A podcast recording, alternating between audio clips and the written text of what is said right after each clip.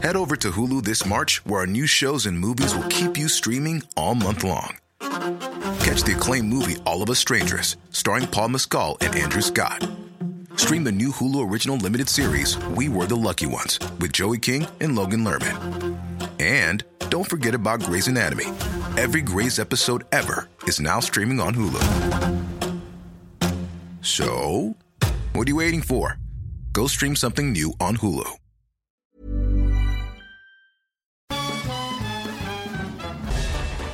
Farándula 021 es un podcast de cultura pop, donde analizaremos sin piedad series, películas, programas, música, moda, tendencias, libros, redes sociales y hasta figurosas e inventadas. Cada jueves un nuevo episodio, con Horacio Villalobos, Pilar Bolívar, Mauricio Valle, Maniwis, La Supermana, Alejandro Broff, Jeremy Cruz y Mario Lafontaine. Farándula 021, un podcast con periodistas, psiquiatras y vestidas. Te lo cuento, te lo cuento. Dosis diaria de noticias. Hola, ¿qué tal? Soy Laura Gudiño y esta es tu dosis diaria de noticias. Otro fin de semana de terror. Un enfrentamiento armado entre grupos del crimen organizado dejó 18 personas muertas en Zacatecas. Una triste constante.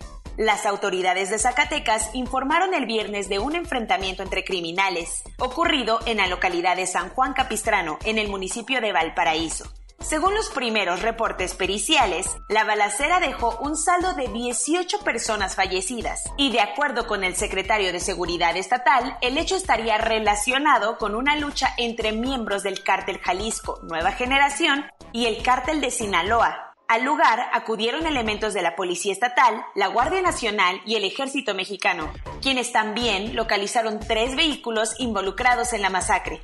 Pero eso no fue todo, porque la violencia también se extendió a Michoacán, en donde fueron asesinadas cinco personas en un enfrentamiento entre la Guardia Comunitaria Michoacana y el cártel Jalisco Nueva Generación.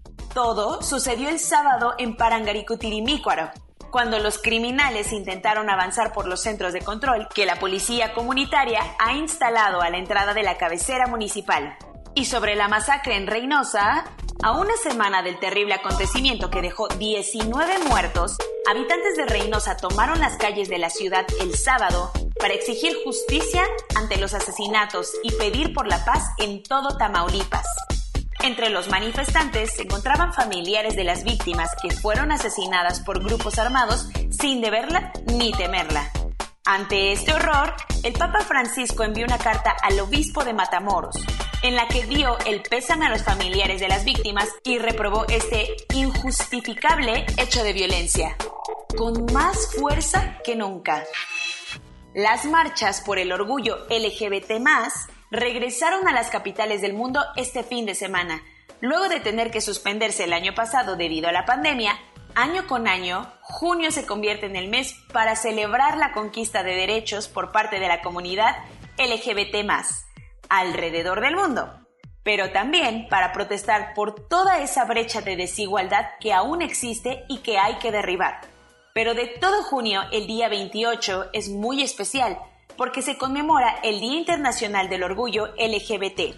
Así que este fin de semana millones de personas tomaron las calles de las principales ciudades del mundo para celebrar un Pride muy emotivo, por significar el reencuentro después de un año de encierro por la pandemia. Con cubrebocas y medidas de seguridad, los colectivos en Berlín avanzaron hacia Alexanderplatz, mientras que miles de personas se reunieron en ciudades europeas como París, Milán, o Skopje para protestar contra las políticas homofóbicas en Hungría y Polonia. En Tel Aviv, la capital gay de Medio Oriente, decenas de miles de personas se reunieron en el Pride, uno de los más importantes del mundo y una de las reuniones masivas más grandes desde el confinamiento. Cuentos cortos. ¿Y en México? Después de un año de pausa, la Marcha de Orgullo LGBT regresó a las calles de la Ciudad de México para celebrar su edición número 43. Integrantes, colectivos y aliados LGBT salieron del Ángel de la Independencia con rumbo al Zócalo Capitalino el sábado, en una manifestación llena de fiesta, colores y sobre todo muchísimas ganas de conquistar todos los derechos para todas las personas. El gobierno de la Ciudad de México informó que en el evento participaron unas 30.000 personas, mientras que el Pride de Guadalajara se canceló por las condiciones sanitarias y solo habrán eventos virtuales. Momentos antes de su aterrizaje en la ciudad de Cúcuta, el helicóptero en el que viajaba el presidente de Colombia fue atacado a balazos desde tierra. Además de Iván Duque, la aeronave transportaba al ministro del Interior, al ministro de Defensa y al gobernador del norte de Santander, quienes también salieron ilesos del atentado. Una vez en tierra, el presidente Duque señaló que su gobierno no iba a dejar de luchar contra grupos terroristas, paramilitares y del narcotráfico a pesar de este atentado cobarde. Tiempo después, el gobierno colombiano informó del hallazgo de dos armas que habrían sido utilizadas en el ataque. El drama en el condominio de Miami que colapsó el jueves por la madrugada continúa. Los equipos de rescate siguen trabajando en el lugar y hasta ayer por la noche ya se contabilizaban nueve personas fallecidas, mientras que el número de desaparecidos había aumentado hasta los 152. A pesar de todas las señales, las autoridades insisten en que todavía hay esperanzas de encontrar a gente con vida debajo de los escombros del complejo Champlain Towers. Aún no hay datos sobre qué causó la tragedia, pero el sábado se supo que en un informe de ingeniería se alertó en 2018 sobre un posible daño estructural. Por si no te enteraste, el viernes por la tarde, el magistrado Peter Cahill de Minneapolis dictó una sentencia por 22 años y medio de cárcel para Derek Chauvin, el policía que asesinó a George Floyd.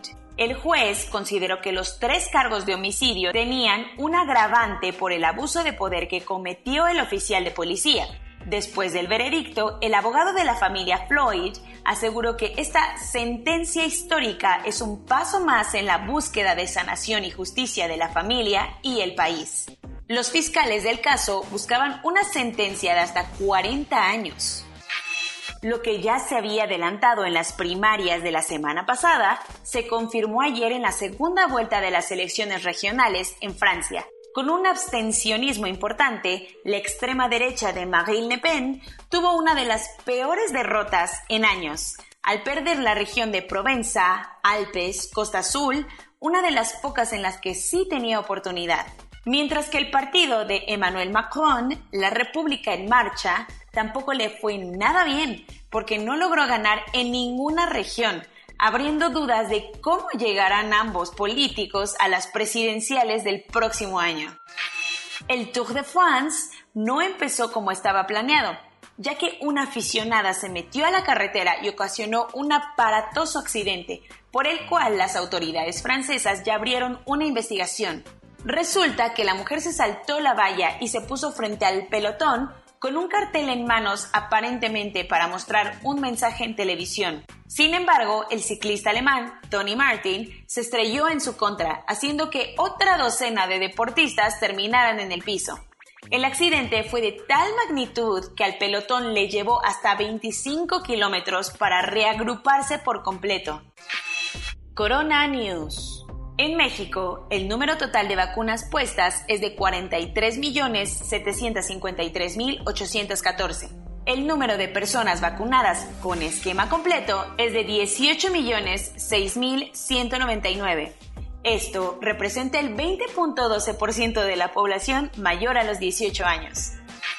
Mañana empezará la vacunación de la primera dosis para personas entre 40 y 49 años en 10 municipios del Estado de México entre los que destacan Naucalpan, Atizapán y Tlalnepantla. Mientras que hoy se aplicará la segunda dosis de la vacuna a los adultos de entre 50 y 59 años en seis alcaldías de la Ciudad de México, como Benito Juárez y Miguel Hidalgo.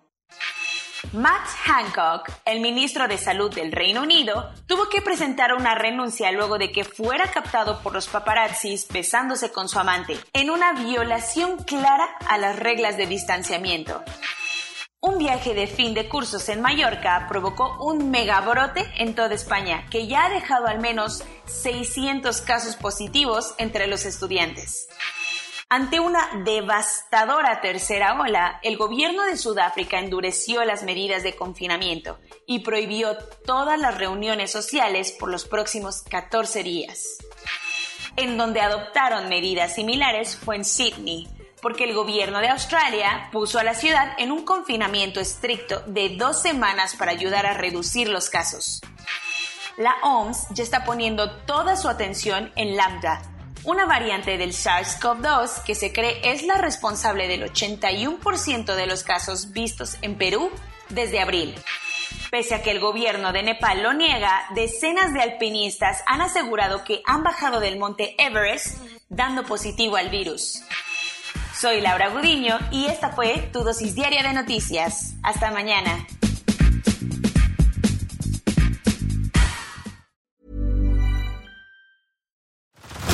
Head over to Hulu this March, where our new shows and movies will keep you streaming all month long. Catch the acclaimed movie All of Us Strangers, starring Paul Mescal and Andrew Scott. Stream the new Hulu original limited series We Were the Lucky Ones with Joey King and Logan Lerman. And don't forget about Grey's Anatomy. Every Grey's episode ever is now streaming on Hulu. So, what are you waiting for? Go stream something new on Hulu.